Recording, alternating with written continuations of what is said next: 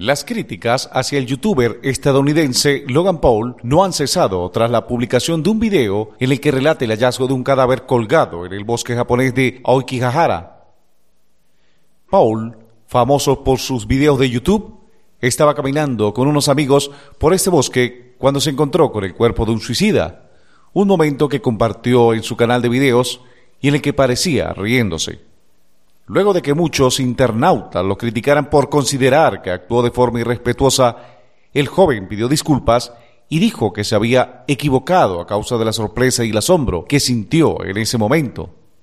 Trágicamente, el hallazgo de cuerpos no es raro en el bosque de Aokigahara, conocido por ser el lugar en que cada año decenas de personas se quitan la vida.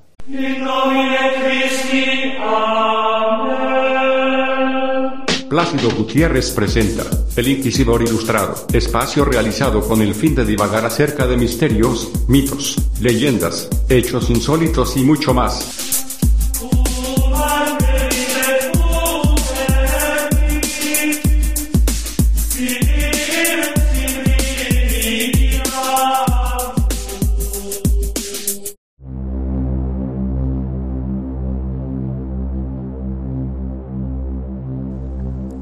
En el bosque Aokigahara, el viento queda bloqueado por los espesos árboles y la vida silvestre es casi inexistente, lo que lo hace excepcionalmente silencioso, además de que está repleto de cavernas rocosas y heladas. Al igual que el puente Golden Gate en San Francisco, en Estados Unidos, este bosque japonés es uno de los lugares del mundo en el que más personas se quitan la vida. Sus historias de muerte son tan llamativas que incluso inspiraron la película The Forest, El Bosque en español, estrenada a principios de 2016. Pensemos una vez más en la vida que te fue dada, tus padres, tus hermanos y tus hermanas, y los niños.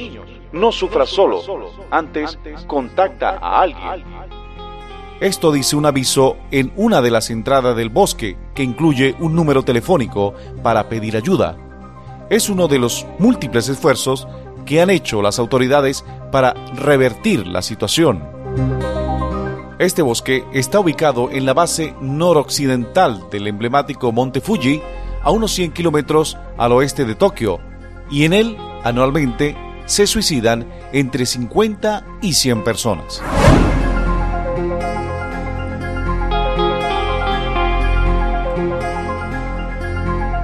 Según se dice, personas de todo Japón seleccionan Aokigahara para morir, en parte inspirados en el cuento de Kuroihukai, El negro mar de árboles, de Seishu Matsumoto, publicado en 1960, que finaliza con una pareja de enamorados quitándose la vida allí.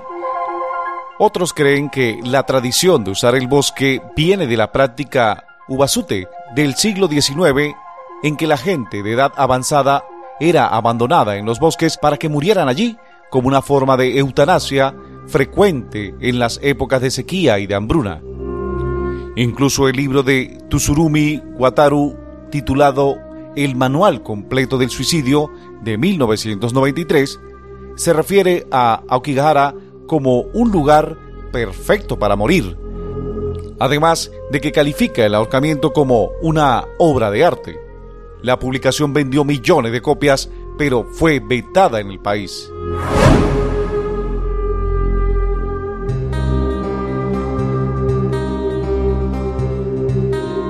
Esto viene de una práctica histórica. Unas 800.000 personas cometen suicidio cada año en todo el mundo, según la Organización Mundial de la Salud, y Japón se encuentra entre los cinco países con más casos. En 2015 hubo 1,5 suicidios por cada 100.000 habitantes, una de las tasas más altas entre los países desarrollados. El aislamiento es la principal causa para la depresión y el suicidio, le dijo hace un tiempo a la BBC Wataru Nishida, psicólogo de la Universidad Temple de Tokio. Es cada vez más común leer historias sobre personas mayores que mueren solas en sus apartamentos, afirmó están descuidadas. Los hijos cuidaban a sus padres en otra época, pero ya no lo hacen más. Muchas veces se habla también de la tradición japonesa del suicidio honorable como una razón para la alta tasa de suicidios. La práctica samurái de cometer seppuku o harakiri a los jóvenes pilotos kamikazes de la Segunda Guerra Mundial son señalados como razones culturales distintas por las que los japoneses son más propensos a quitarse la vida que en otros países. Al respecto, Nishida dijo que puede ser un factor y explica que Japón no tiene ninguna historia de cristianismo, así que el suicidio en el país nunca ha sido un pecado. De hecho, según le dijo a la BBC, algunos lo ven como una manera de asumir responsabilidades.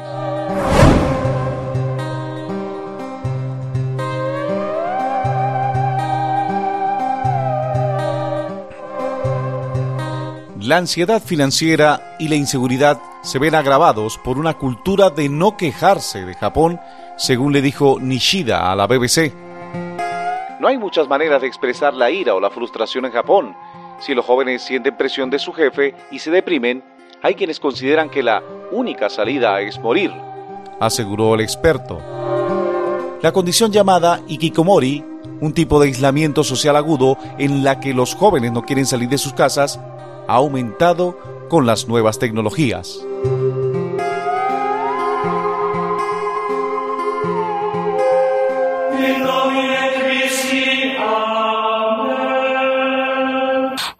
Plácido Gutiérrez presentó El Inquisidor Ilustrado. Gracias a todos por su amable atención. Les habló para todos ustedes Miguel.